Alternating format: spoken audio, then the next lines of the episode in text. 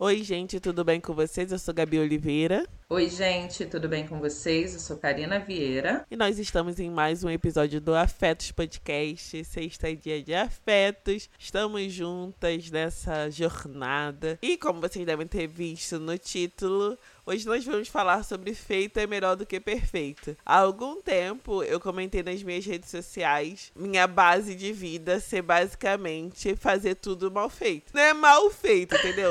É bem feito na medida do possível. Você tem dois filhos, um canal uh, um podcast, livro, não sei o que. Como você fez? Fazendo tudo de uma maneira, assim, do jeito que dá. É a minha base de vida. E hoje a gente vai conversar um pouco sobre cobrança e sobre a nossa relação com as coisas que a gente faz como a gente lida com isso. E agora, uma coisa que me veio à cabeça também, que eu lembrei agora, é de uma amiga, que eu não vou citar nomes, mas ela sabe que é ela. Aquelas.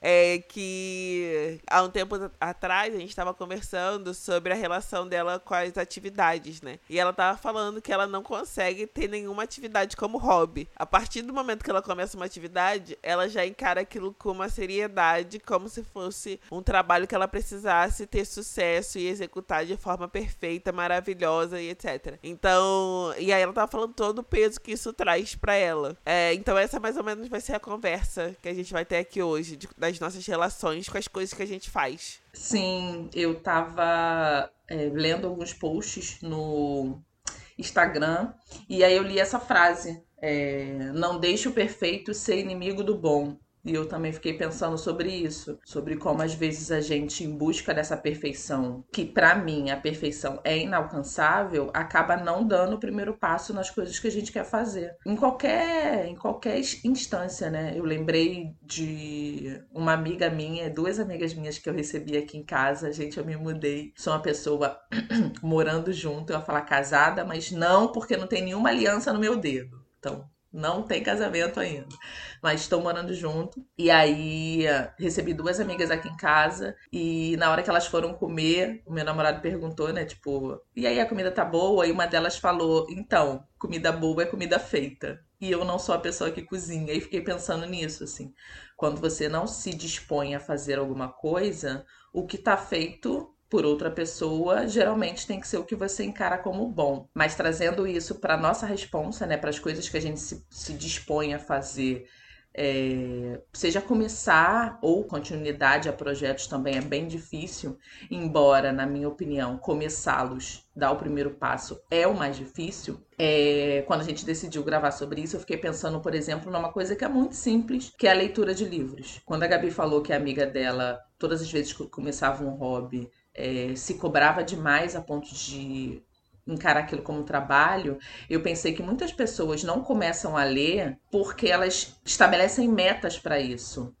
Por exemplo, eu vou dar um exemplo aqui para ver se fica mais é, óbvio o meu pensamento. A leitura para mim é uma prática do prazer por muito tempo, quando eu estava estudando, por exemplo, né, estava na faculdade ou na graduação, as, as, leituras acadêmicas são obrigações. Então, se você tem um trabalho a fazer, se você tem um projeto para executar, você precisa ler aquele conteúdo, seja ele cinco páginas ou seja ele 50 páginas. Mas quando é uma leitura de entretenimento só, que você está lendo algo que você quer, não necessariamente tem que ser encarado como obrigação. Então, por exemplo, eu não tenho meta de leitura de, ah, não, todo dia eu vou ler cinco páginas. Até porque tem dia que eu vou dormir mais cedo, tem dia que eu vou dormir mais tarde, tem dia que eu vou estar mais cansada, dia que eu vou estar mais disposta, dia que eu não vou querer ler. E aí eu não vou me obrigar a ler cinco páginas, se eu não vou querer ler, aquela leitura não vai fazer sentido. Então, eu não tenho meta de leitura. É, inclusive, eu aboli as minhas, as minhas é, metas de leitura de anual. Ah, eu preciso bater a minha meta do ano passado. Eu estava numa pira assim há alguns anos. Se eu li X livro em 2021, em 2022 eu tenho que ler o dobro disso. Em 2023 eu tenho que ler mais do que isso. E eu pensei, eu não estou competindo com ninguém. Eu não estou é, tentando bater alguma meta a troco de quê? Se a leitura não for, não for prazerosa.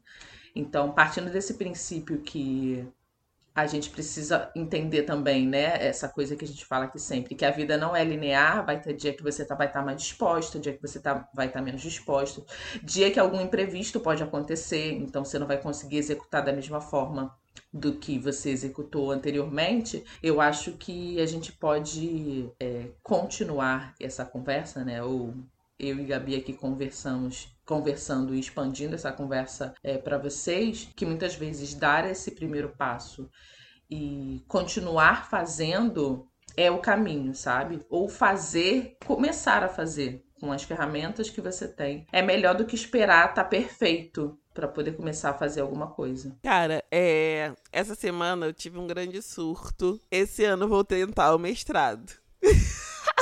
Meu Deus! Eu correndo. Gabi falando de mestrado, eu correndo para as colinas. E essa semana foi, tipo assim, uma semana caótica. A Karina sabe, acompanhou. Sim. Vários BOs para resolver. O marceneiro que tá fazendo a obra sumiu. É, criança com crise. Meu Deus. Criança com crise. Enfim, tudo, cara. O pneu do meu carro furou. Eu bati no meio fio e furou.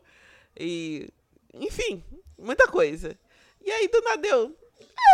É, eu acho que eu vou tentar o mestrado. Pô. pra quê? Pra quê? Mas desde já eu penso, tudo bem, vou fazer um mestrado, mas vou fazer dando o que dá pra ser dado.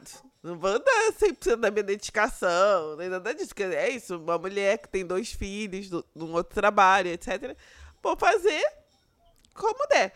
E teve muita gente que. Teve um tweet que eu fiz e que eu acho que eu construí ele de maneira equivocada e por isso muita gente interpretou errado, porque quando muita gente né, interpreta, talvez o problema esteja na nossa comunicação, mas eu tava falando sobre a Rihanna e o show do Super Bowl. E aí, é, eu definitivamente eu achei um show bom, assim, legal, etc. Mas a expectativa, existiam algumas expectativas sobre esse show que não foram cumpridas, do tipo, de alguma música nova, é, de um de um anúncio, de uma turnê, alguma coisa assim. E foi um show como é um show da Rihanna. Não, te, não teve nada, depois desses sete anos, particularmente eu achei que não teve nada de extraordinário, além do extraordinário que já é a Rihanna, sabe? Tipo, você achei um ótimo show, mas um ótimo show como a Rihanna faz, ótimos shows. Eu falei, ah, eu, eu acho isso interessante na Rihanna, porque ela faz as coisas do jeito que dá. A gente tá numa sociedade que, que fala muito sobre produtividade, sobre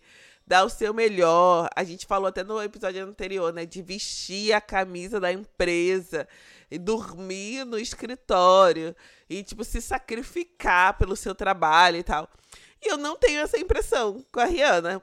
Pelas entrevistas que eu já acompanhei dela. Gente, eu acompanho a Rihanna há muitos anos, tá?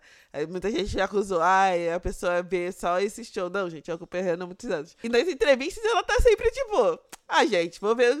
Ah, um dia sai, sabe, esse álbum. Um dia, ah, vou ver. Ela tá sempre sorrindo na cara do. eu acho, tá. amiga, que ela, não, que ela não cede à pressão. E eu acho isso incrível. Por mais pressionada que ela seja, tipo, você precisa lançar, você precisa lançar, ela pensa, ou ela faz, né? Eu vou fazer o que eu quiser. Eu vou lançar uma outra coleção de calcinha, eu vou lançar uma outra coleção de maquiagem, ou eu vou engravidar. Não vou lançar álbum agora, porque eu não quero lançar álbum agora. Ah, mas você tá sete anos sem lançar. E vou ficar mais um, mais dois, mais três, porque eu não quero fazer isso. Acho que o não ceder à pressão é o que mais me. O que, é o que eu mais tenho admiração nela. Mas continua, continua teu pensamento. Eu usei uma palavra que muita gente falou. Ah, eu usei o termo fazer as coisas meia boca. Como a Rihanna não se. Eu amo que a Rihanna faz as coisas meia boca e, tipo, e tá tudo bem, assim. Eu acho que esse foi um termo errado. Alguém nas respostas usou um termo que eu considero melhor, de maneira despretensiosa. Gosto mais desse termo do que meia boca, porque as pessoas entenderam meia boca como se fosse ruim, mas não é. É quando você não. De novo, não abraça essa ideia de que você tem que se matar pra, pra entregar algo pros outros, sabe? Pra cumprir a expectativa dos outros. E eu acho isso ótimo, porque eu acho que, um, é, que é um contraponto nessa ideia de excelência negra. Aí o pessoal falou: ah, mas já foi excelente. Eu sei, gente, foi excelente, mas todo mundo sabe que ela poderia ter feito mais. A realidade, na minha cabeça, é essa. Todo mundo sabe que ela poderia ter feito Sim, mais. Sim, e aí, é... eu achei eu não vi o show inteiro, eu vi só alguns cortes. E os cortes que eu vi, eu já achei espetacular. Assim, você tá grávida, tá em cima daquela plataforma, tá fazendo um show que tá sendo, sei lá, primeira, o primeiro número de audiência é, dos Estados Unidos. E eu acho que tudo que ela se propõe a fazer é nesse grau de excelência. Mas ela faz quando ela quer fazer. Por exemplo, aí há sete anos ela está sendo pressionada a lançar um disco e ela fala: gente, eu não vou lançar. Tipo, eu tenho outras outras prioridades. Eu vou ajudar o meu país, eu vou formar minha família, eu vou fazer minha fortuna, eu vou lançar a linha de maquiagem que eu quero, eu vou lançar mais uma linha de calcinha, a galera fica zoando no Twitter. E eu acho que todos esses projetos que não são a música que ela tá fazendo, ela faz com excelência. Então eu achei um show é, no formato que a Rihanna sempre fez. Eu vi um monte de gente falando, por exemplo, ah, não, porque ela não dançou. É, eu pensei primeiro que ela tá grávida, né? E assim, a barriga dela já tá bem grandinha. E dois, qualquer pessoa que acompanha a Rihanna há uns tempo já sabe que ela não, é, ela não é uma dançarina tipo Beyoncé. Então não dá para cobrar dela algo que ela nunca fez. E eu achei o show muito bom, pelos cortes que eu vi. É, eu não vi o show inteiro, mais uma vez é, dizendo, né, mais uma vez dizendo, eu não vi o show inteiro, mas eu achei os cortes muito bons. Só que eu também fiquei pensando sobre duas coisas, a partir da perspectiva do que ela deveria ter entre, entregado. É, ela se propõe a fazer tudo num grau de excelência muito grande e não dá conta da expectativa dos outros. Eu acho que muitas vezes a gente não começa a fazer as coisas é, por causa desse peso e dessa cobrança de dar conta do que os outros esperam pra gente. Por exemplo, é, no primeiro episódio que a gente fez, Gabi, a gente falou sobre como a nossa skin de 2023 seria a marombeira. Só que não dá pra gente começar, isso é outro exemplo que eu trago, não dá pra gente começar a querer ser marombeira botando 100 quilos no leg press. Assim, isso para mim é muito claro. A única coisa que a gente vai conseguir é uma lesão no joelho e uma lesão na coluna. Então, o que dá pra gente fazer é... Eu até vi, eu até lembrei de um, um corte engraçado. Um corte não, um, uma imagem engraçada que eu vi né, nas redes sociais esse dia, que era uma mulher fazendo um exercício que ela tava com uma barra tipo 10 quilos de cada lado. E a legenda era: mulher, que que é isso? É fisioterapia?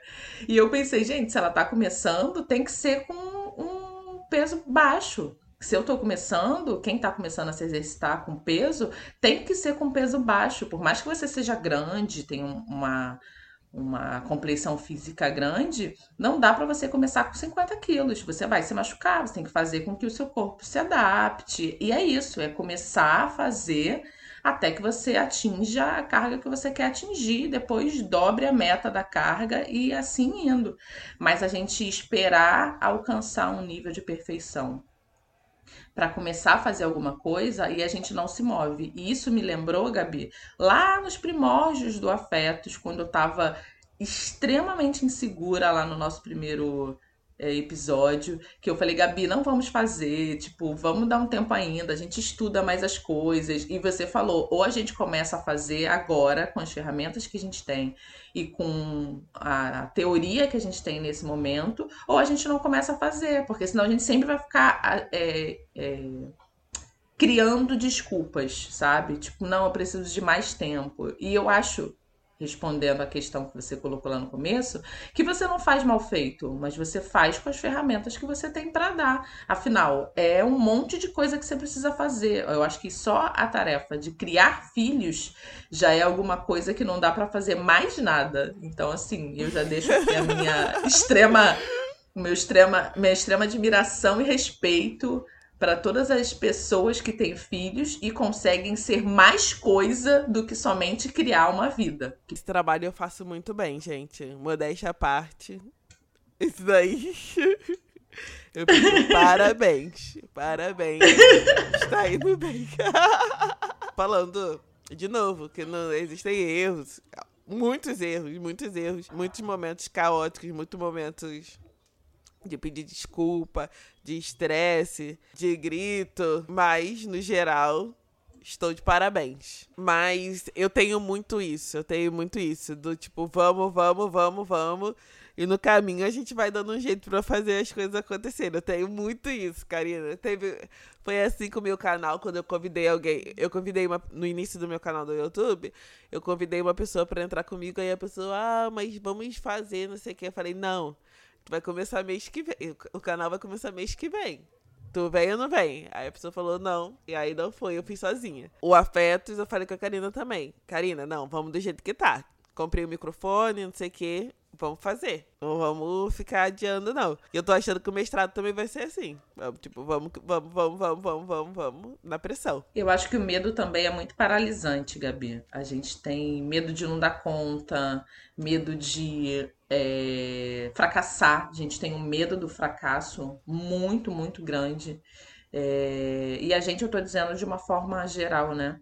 A gente tem medo do fracasso, a gente tem medo de não dar conta, a gente tem medo de frustração, de não saber lidar com a frustração.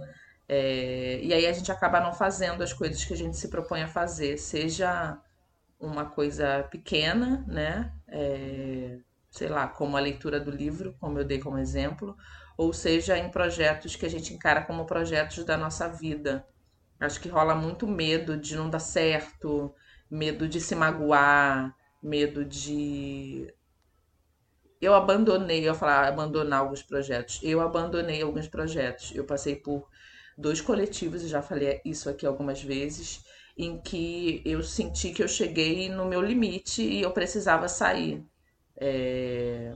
Eu, eu, senti que eu cheguei onde eu podia, eu tinha dado tudo que eu já tinha para dar e eu também queria fazer outras coisas. Então, para não fazer as coisas mal feitas ou não me entregar mesmo para aquilo, eu preferi sair assim.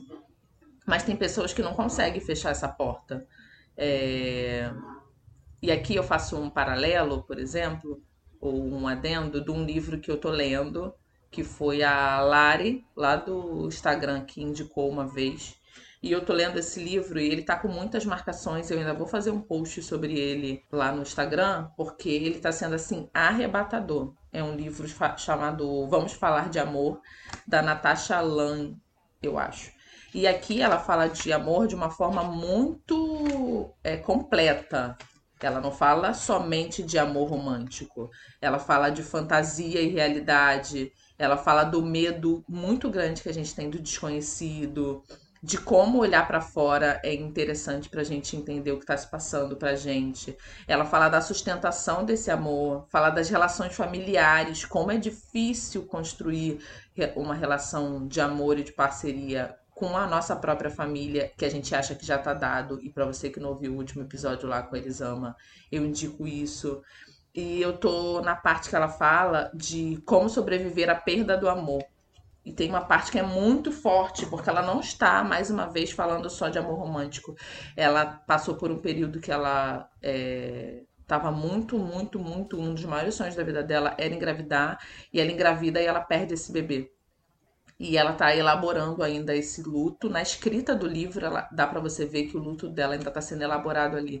Então, quando ela fala nesse final de, da perda do amor, ela está falando desse luto do, do bebê dela que ela perdeu.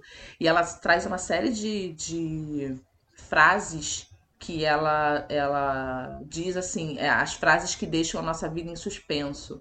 Que é tipo, você está com um nódulo quando alguém descobre um câncer. Ah, infelizmente aconteceu um acidente quando você perde alguém que você go go é, gosta, né, e você ama.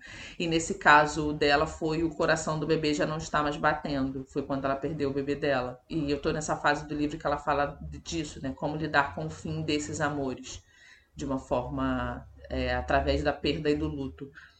E eu fiquei pensando sobre é, o nosso medo de iniciar as coisas, né? O nosso medo de perder, nosso medo de é, injetar energia e tempo em determinado sonho ou projeto, que é a única coisa que a gente tem, né? É energia e tempo e que é finito. A gente precisa estar com, com as nossas, é, o nosso olhar muito atento sobre isso. Tempo e energia são finitos. Uma hora a gente perde energia e, infelizmente, assim como para todo mundo, né? Uma hora a gente não tem mais tempo para fazer as coisas porque a vida acaba. Então acho que a gente fica com medo de dar esses passos, né? De iniciar um projeto, iniciar um mestrado, engravidar, iniciar uma relação, trocar de trabalho, iniciar um hobby porque aí entra nessa coisa da proatividade, proatividade não, da, da produtividade. E aí o hobby já não vira hobby, né? Já vira um trabalho, essa coisa que a Gabi falou lá no começo, é, de iniciar alguma coisa e fazer com uma meta de produtividade. Então, acho que muitas vezes o que paralisa a gente de fazer em busca dessa perfeição é o medo. E como é que a gente lida com esse medo? Como é que a gente deixa, é, faz com que esse medo não nos paralise? Eu não sei. Eu, Karina, eu sou mais do impulso. Mas é isso, eu acho que é da relação. É do saber que é isso. Eu, eu, eu era uma aluna que ficava muito feliz com oito, sabe? Eu, eu sempre comento isso, que eu não tinha essa pressão. Eu lembro que a, a pessoal ficava, ai meu Deus. Os mais nerdzinhos da sala ficava triste quando eu recebia nove, não sei o quê. Eu tirava oito e falava, nossa, ótimo. Eu sou uma pessoa, tenho uma facilidade desse lugar do do contentamento nesse sentido.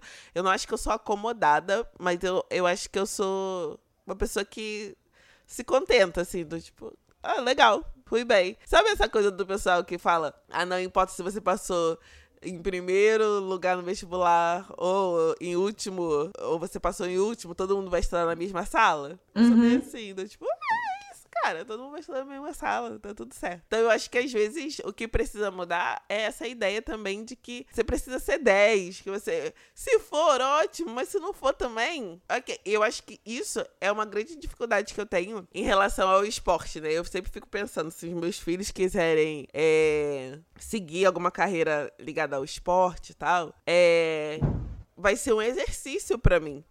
Porque no esporte tem muito essa coisa do, do, ser o primeiro, né? Sim, da competitividade. Da competitividade, de ganhar, de ser o excelente, ser o melhor do mundo. E eu fico pensando, isso daí não é uma coisa que me guia em nada na minha vida. Assim, se, se, se algum dos meus filhos é, quiser seguir por esse caminho, eu vou ter que assumir uma nova persona para apoiar. Porque no geral, isso não enche meus olhos, assim, dessa coisa da, ah, você precisa ser o melhor do Brasil, o melhor do mundo. É, legal. É, enquanto você tava falando, eu tava lembrando aqui, eu era nerdzinha da escola, que ficava chateada se eu tirasse oito, se eu tirasse sete, assim, tipo, a média era sete.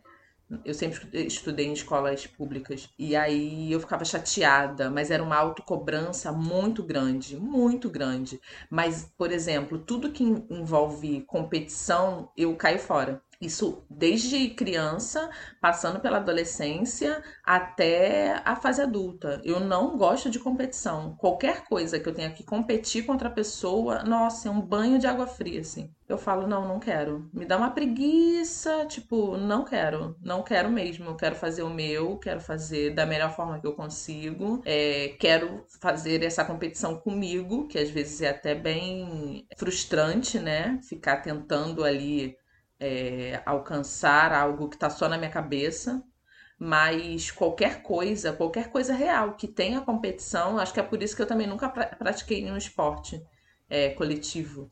Mas qualquer coisa que tenha competição, eu já fico, ai, cara, não quero, assim.